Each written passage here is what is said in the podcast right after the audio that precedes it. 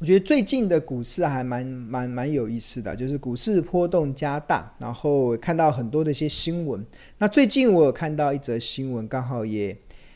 引起了我的注意啦。因为大家知道，我们台湾这一两年的经济其实表现还蛮好的。那在表现这么好的情况之下，其实很多的企业都在加薪，很多企业都在加薪。然后根据主计处的统计啦，我们一月份的经常性的薪资啊，国人一月份的经常性薪资已经来到了四点四万，这个已经创下了民国一百年以来，就是大概过去十年以来的一个最高的一个水准。那加薪加到了最高的水准，那大家不知道有没有感受加薪的快乐？那虽然老板帮大家加薪了，老板帮很多的上班族开始加薪了，但是却出现了一个状况，其实就是呃通膨蛮明显的发生的，对啊。所以虽然呃一月份的薪水普遍跟去年同期相比是成长了二点九一 percent。但是考量通膨之后啊，基本上其实是原地踏步的，是没有，基本上是没有增加的。那这也反映在最近，其实还我印还蛮明显的。我记得我以前买我去那种干妈店，家里巷口的干妈店买一颗鸡蛋，我记得一颗鸡蛋大概就是四块钱而已。但是前两天去买一颗鸡蛋，竟然要七块钱，哇！它突然怎么蛋变得这么贵了？所以你买个买个五颗鸡蛋就要三十五块这样子。然后，比如说，诶，所以早餐店的蛋也会涨价，因为他们的成本都在大幅的上升，所以蛋涨价了，所以早餐店的早餐也跟着涨价了，所以大家很明显的整个消费都开始出现了攀升，所以薪水虽然有点增加，但是物价通膨也导致了你基本上你的一来一往之间大概还是维持差不多的水准。那我记得去年开车的时候，加满一台加满车车子的。一千块应该就可以加满了，但是现在一千五还加不满，这也是油价在涨嘛。所以现在目前我们可以很明显的看到了，其实台湾的通膨算是没有这么严重，跟其他国家比起来已经没有这么严重了。我们都可以感受到那个通膨的压力，那更不用说现在很多的国家开始面临通膨的这样子的一个压力。那尤其是美国，美国非常明显，所以在通膨的这样子的一个压力下，其实它就会。让这个接下来我们三月份开始，我们的金融市场，我觉得这个俄乌战争啊，对金融市场的影响，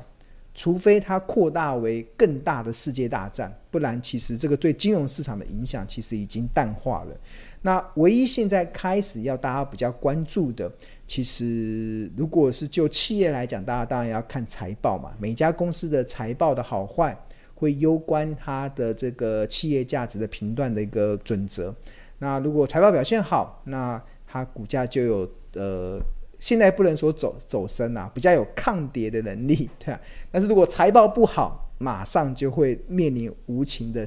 砍砍杀这样子。所以接下来会影响金融市场的这个战争因素已经淡化了。那接下来就是财报嘛。那现在到三月底以前就是财报的。密集的公布，然后甚至在五月中旬以前是第一季财报的公布，所以接下来的财报，那大家会公布董事会公布股利的分配，公布今年的营运的展望，所以接下来会影响资本市场、影响台股的一些动向的，确实就是一些财报的数据。那除了但就是企业的一些获利的状况之外，另外还有一个很重要的就是联准会。的一个升息的状况，它会牵动全球的一个全球的这个呃央行的一个是否会跟进的一个状况嘛？那目前呢、目前看起来，大家认为应该升息一码的几率是呃普遍的共识，但是我自己看的不是升息一码，而是看的是接下来还会升息多少码。那按照目前我们所看到的一些讯息啦，大概今年二零二二年，这个是 Fed Watch 他们这个呃期呃芝加哥的这个期交所他们所做的一个就是市场的一个统计的预估显示啦，今年应该升息五码的几率可能会落在十三 percent，升息六码的几率会落在二十九 percent，升息七码的几率会落在三十二 percent。换言之，今年。即使三月份升息一码，但是可能后面的时间会有升息四码的这个可能性，那甚至甚至五码升息六码，所以接下来的金融市场其实大家就要有一个心理的一个准备，就是会开始不断的受到升息的影响。那升息会产生什么影响？两个影响，第一个就是市场的资金动能会减缩，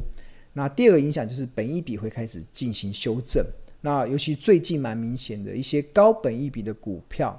都被砍杀得很严重。其实关键其实就在于反映接下来升息所对资本市场所造成的本一笔修正的这个压力。那那。了解了这个这个的一个影响之后，那我个人认为今今年的投资啊，价值型投资会当道，就是你公司营运成长，然后呃股价又在相对合理的一些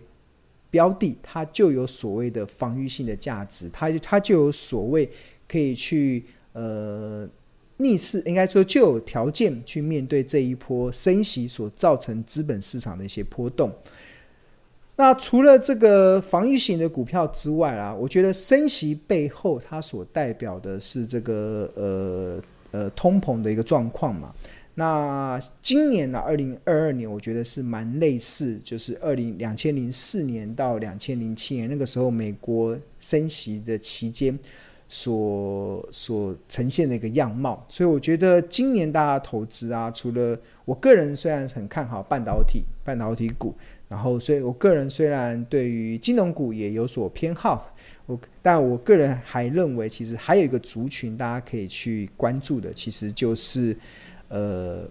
水泥、食品这些类股。因为从两千零四年到两千零七年这个美国升息的期间啊，大家有没有看到台湾加权指数其实并没有跌哦。所以为什么我觉得很多人会很害怕美国升息对台股的下杀的力道，但是我却老生在在，因为。第一个是台股本身有很好的获利的条件，第二个我们台股的本益比其实没有很高，我们台股现在目前本益比大概十四倍，跟纳斯达克的二十四倍来比，我们是整整少了十倍，所以我们本身本益比没有偏高，所以就不会有进行太多的本益比修正的压力。那除此之外还有一个很重要的，就是从两千零四年到两千零七年的期间来看。美国联准会连续三年的升息，台股非但没有跌，还呈现了上涨三十一 percent 的内容。像电子股还上涨了三十六 percent，代表的企业当然包含了台积电跟鸿海。那当然，其实这个就反映出台股其实对我来讲老生在在，即使接下来进入升息的循环，因为我们台股跟美股企业的联动性是非常的高，所以在这样的情况之下，我们会成为少数。在资本市场中，还会表现相对较好的一个区域市场。那当然，除了整体的表现会较佳之外，那当然可以留意的族群啊，其实包含了水泥跟食品。当我们看到，在两千零四年到两千零七年美国升息期间，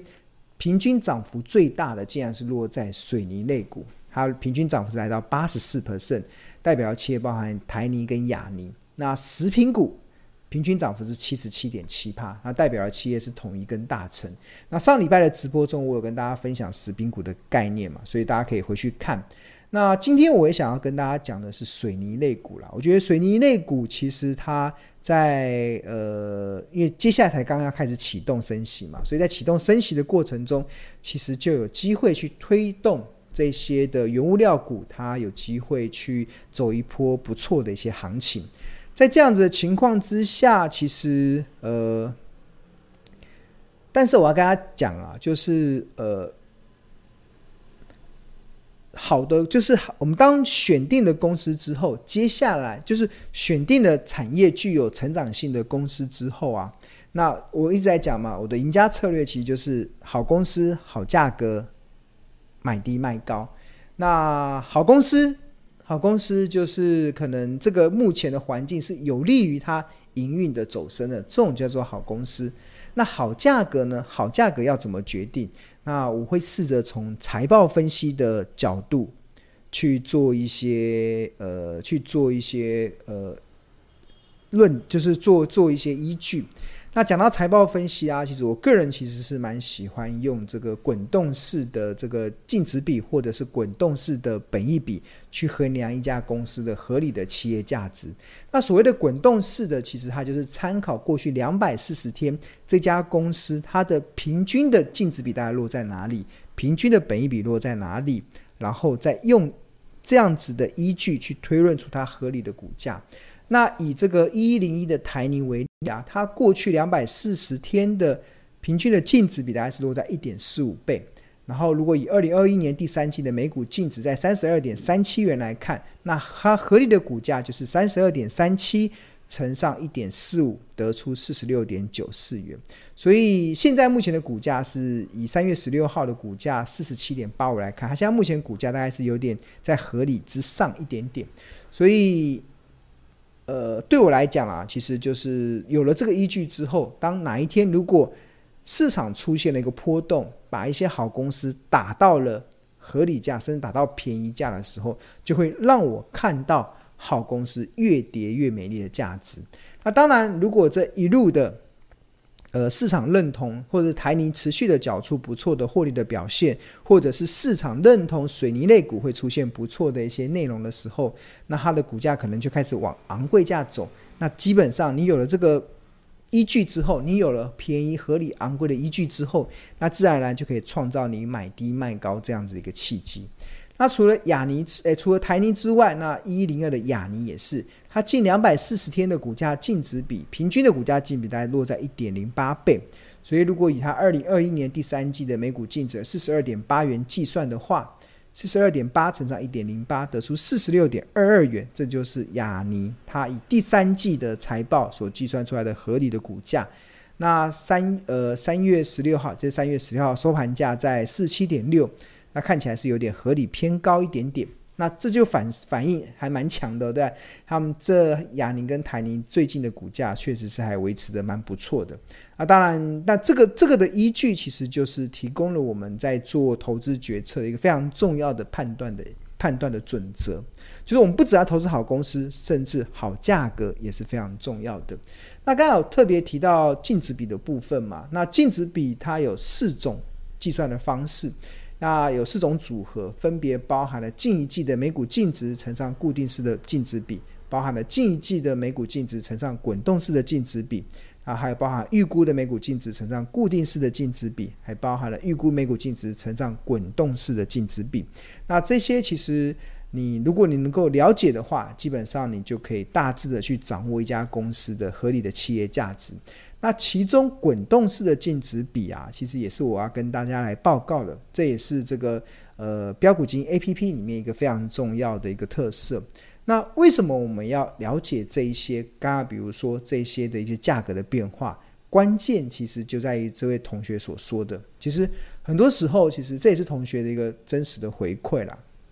就是。呃，我们常常不管我们是使用标股金 APP，然后我们会看到一些它和企业价值的一个区间的范围，或者我在写投家日报的时候，其实我们会有一些财报分析的一些论点。那这些其实都是要让大家有所依据。那这个依据的目的，其实都是要让大家克服心魔。这个心魔是什么？有些时候会太贪心，有些时候会太悲观、太太恐惧。那因为你有了准则之后，那你就不至于会太贪心，你就可以去克服心魔。所以就就有同学他自己在自己在检讨了，就是常常。庆荣老师的很多重点都非常清楚，那关键就是在于投资人他能不能克服心魔，因为他常常发现啊，有些时候会因为自己太贪心，很多时候很多的股价过了目标价之后，你因为还想赚更多，结最后的结果是什么？最后的结果是抱上抱下，最后却报到可能出现赔钱的状况。所以我为什么常常在跟大家形容，要很多股票其实到了目标价要做见好就收。那当然，你可以有核心持股、卫卫卫星持股的部位，但是，呃，到了目标价要进行做一些调整。我觉得今年更明显啊，今年因为行情的这个波动，其实是今年这个行情的波动，其实是真的是非常的频频率真的非常高，所以当因为频率非常高，所以它就更容易创造出让你买低卖高这样子的一个节奏的一个操作的过程。所以在这个在这个节奏操作的过程中，其实你你要有所依据嘛，你不能凭感觉。那我觉得你懂得企业价值之后，那基本上你就会更有所定见。好，那又有一位同学他分享了，其实他他真的觉得，就是当你了解了你买的是什么公司的时候，而且你了解了你买的可能是来到它便宜价或者是特价的时候，即使空方来袭，即使像这一波大盘出现了蛮大的修正，很多的股票出现了很多修正的压力的过程中，你也不会害怕，你也不会害怕。那呃，因为你会知道最后它是非常很踏实，而且它最后都能够创造出不错的一些报酬率，对啊，不错的一些报酬率。所以这就是一些同学的一些回馈嘛。那这些同学的一些回馈的过程中，也分享给大家。那关键其实什么？关键就是你会不会怕？你会有所依据。关键就在于你对企业价值这件事情能够有更进一步的一些了解。在更进一步的了解过程中，你就会更了然于胸这个市场股价的一些波动。那谈到如何这个计算这个。呃，好价格啦。那刚好提到这个标股金 A P P 里面，它是采用的滚动式的本益比跟滚动式的净值比。那这也是目前市场唯一一个采用滚动式净值比跟滚动式本益比的。那从过去的经验来看，它确实具有很大的参考价值哦，很大的参考价值。那你看这一波，这个红色这个曲线是股价走势嘛，然后紫色是昂贵，然后粉红色是便宜，哎，粉粉红色是合理，浅蓝色是便宜，深蓝色是特价。那其实你看，先前台泥的股价有一度快跌到快特价，然后后来涨到这个紫色的部分就涨不动，又开始出现回档修正。这个其实都是。呃，毕竟啊，其实股价它会跟着一家公司的企业价值去波动，所以当你能够了解公司的企业价值的时候，那你自然在在股票操作上就不会迷失的方向。好，那跟大家报告就是我们这个标股金 APP 里面，其实它有呃两个方案，第一个方案是月费的方案，就是你只要月付一二八零，你就可以。呃，享受这个市场唯一一个财报 AI 的 APP，呃，我们这个是一个不断在进化的一款 APP。那除此之外，还有这个月费之外，另外还有年费的方案，就是你只要年缴一万两千八，你就可以除了可以使用一年的标股金 APP 之外，你还可以参加财报魔法班。那我们预计下一次的财报魔法班会预计在五月会开课，然后一共二十五堂课。那这二十五堂课是由专业的助教来上，那会一共每天上一堂，每天上一堂，教大家怎么认识 EPS，认认识本益比。然后我们会付这个呃二十五堂课的财报的影音影音的讲义，哎，会有影音的课程，会有讲义，会有重点字卡。那另外。财报魔法班也会有专属的赖群，那有更有很多的学长姐会跟你一起讨论在股票的一些分析的一些看法。那除此之外，它到期之后的续订价是每个月八百八十元，所以也比月费的一二八零元还要便宜。所以我觉得这个年费方案它是是非常物超所值，它可以让你还可以上这个财报魔法班。那我们预计下一次开课的时间大概是五月份，五月份开始。